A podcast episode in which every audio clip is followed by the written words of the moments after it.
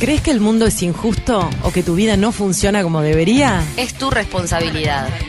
Deja de pedirle al espejo que te devuelva la imagen que no estás proyectando. Hacete responsable y que se haga la magia.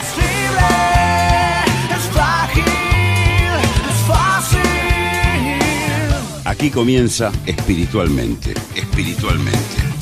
Con Fernanda Iturralde, hipnoterapeuta clínica, terapeuta psicobiológica. El ser debe ser considerado en su totalidad, física, mental, espiritual y energética. Lo único que cura es el amor y lo único que hay es camino.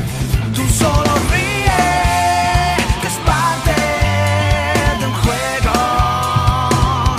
Cecilia Olivera, periodista y comunicadora. El mundo material es una manifestación del pensamiento. Somos responsables de todo lo que pasa a nuestro alrededor. Todos somos parte de un mismo ser. Es libre, es frágil, es fácil. Y si miramos un poco más allá, Y si hacemos el ejercicio, caminemos. espiritualmente. Espiritualmente.